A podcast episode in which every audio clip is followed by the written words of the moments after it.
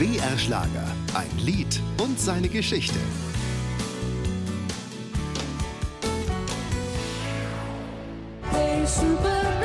Graham Bonney mit seinem Supergirl.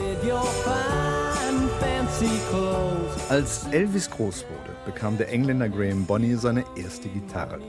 Er legte mit einer Schülerband los und trat mit 20 im Starclub in Hamburg auf.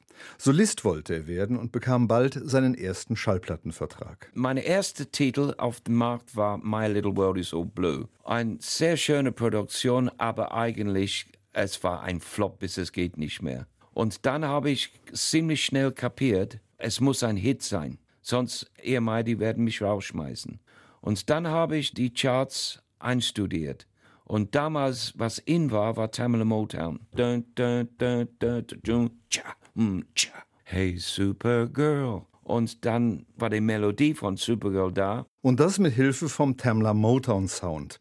Das war die Plattenfirma von Soulstars wie Stevie Wonder und Diana Ross. Wir haben drei Monate hart gearbeitet mit dem Stück. Und als wir es aufgenommen haben in Studio 2, das war auch, wo die Beatles ihre Titel gemacht haben, uns hat ein Offbeat gefällt. Und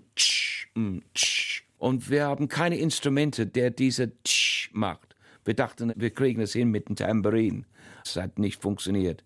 Und dann haben wir gehört, dass die Beatles haben einen Schrank da in Studio 2 abgeschlossen. Die waren auf Tournee in Asien und die haben eine ganze Menge verrückte Instrumente zurückgebracht und die waren alle noch drin. So, ich bin eingebrochen. Und vielen Dank, Paul, John, Ringo und äh, George. Zuerst war Supergirl in Großbritannien ein Hit. Dann wurde der Song von den Piratensendern in der Nordsee gespielt und so konnte man Supergirl auch in Bremen hören. Da saß Mike Leckebusch, der Erfinder des Beatclubs. Und diese Jugendsendung, die moderierte Uschi Nerke. Mike Lecky Bush Herz gehört, er hat gesagt, ich will diese Jungen nach Deutschland bringen, diese Song möchte ich in meine Sendung haben. Und Uschi Nerke hat eine wunderschöne Ansage für mich gemacht.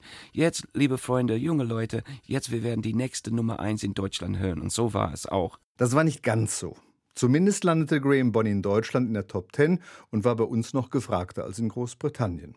Danach machte er mit deutschen Schlagern Karriere. Es war eigentlich eine Situation, Deutschland hat mehr und mehr Graham Bonny übernommen. Zu Hause ist Graham seit Jahrzehnten im Rheinland und aktiv ist der fast 78-Jährige auch heute noch. Ein Lied und seine Geschichte.